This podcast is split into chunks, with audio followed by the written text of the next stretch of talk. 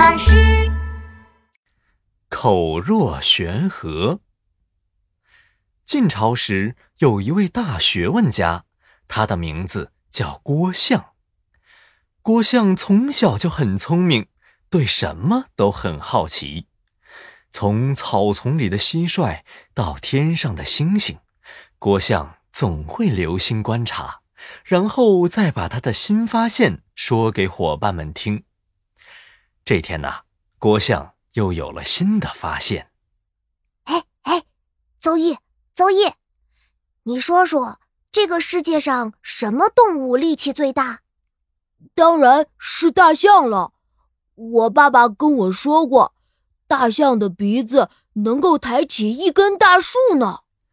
郭象听了邹毅的话，不服气的摇摇头：“你说的不对，我觉得世界上力气最大的动物应该是蚂蚁。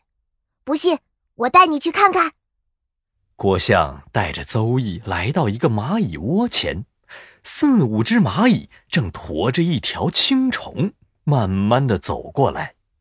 郭象得意的对邹毅说：“看到了吧，蚂蚁这么小，青虫有蚂蚁的好几倍大，蚂蚁都能够背起来。大象能背起比自己重这么多的东西吗？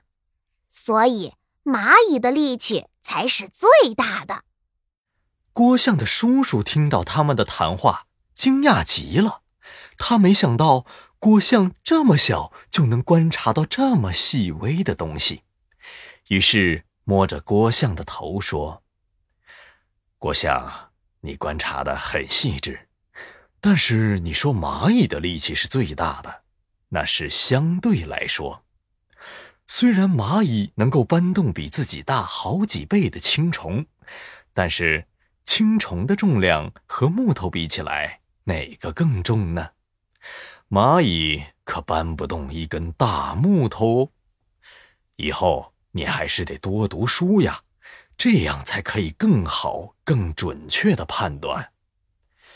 郭相听了叔叔的话，点点头：“我知道了，叔叔。”从这之后，郭相一边观察生活，一边学习书本知识，然后思考其中的道理。长大后，郭相果然变成了一个很有学问的人。由于他的知识很丰富，口才也很好，再加上他非常喜欢发表自己的见解，所以大家都知道他。当时的大官太尉王衍听说郭象之后，邀请他到家中做客。宴会进行了一段时间后。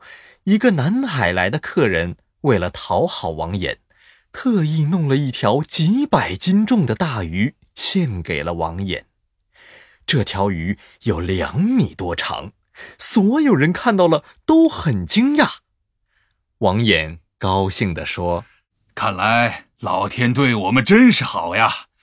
他不但让土地生长出粮食，海里还有这么大的鱼。”我们真的要好好谢谢老天爷呀！大家听到王衍说的话，也都开始奉承他。太尉说的话真是太有道理了。这虽然是上天的恩德，但更是太尉的德行好，感动了老天爷，所以我们才能吃到这么好的东西。大家你一言我一语的说着，唯独郭象什么也不说。王衍看了，觉得很奇怪，就问郭象：“郭象，你是出了名的能言善辩，怎么这次不说话了呢？”郭象回答王衍说：“大人，大家都说这是您的功劳，但是我不这么认为。”大家听到之后很生气，不高兴的看着他说：“你懂什么？在这里胡说八道！”可郭象没有在意这些，而是继续说道：“大家都知道，万物是自然创造的。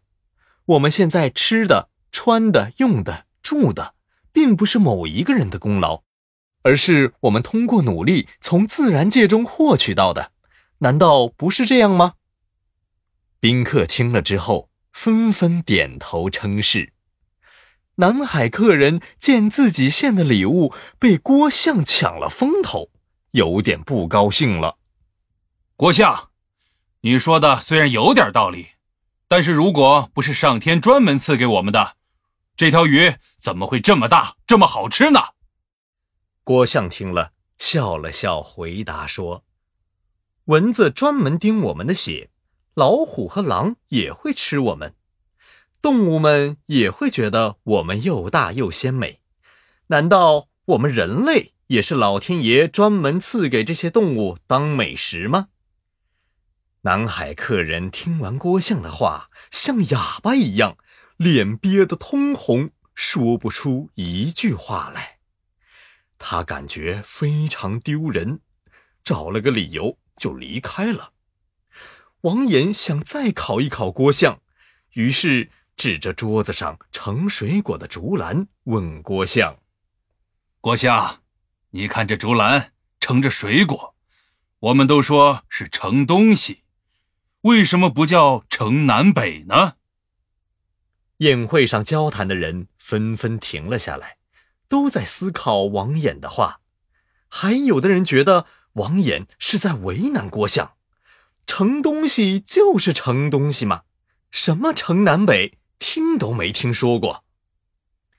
郭相先是笑了一下，然后自信的说道：“大人，我们都知道五行分为金、木、水、火、土。”王衍和其他客人都点了点头。嗯嗯嗯，没错。对，郭相看到众人都认同他，接着说道：“东方代表木。”西方代表金，金和木能被盛在竹篮里，所以叫盛东西。郭相喝了一口酒之后，继续说：“南方代表火，北方代表水。用竹篮盛火肯定会被烧掉，盛水呢又会漏掉，所以不能叫城南北。”听了这话。所有人都觉得郭相说的非常对，纷纷给郭相鼓起掌来。王衍看着郭相，赞叹地说：“郭相说话就像是一条倒挂着的河流，一直流淌，永远没有枯竭的时候，真的是口若悬河呀！”口若悬河这个故事记载在《晋书·郭象传》。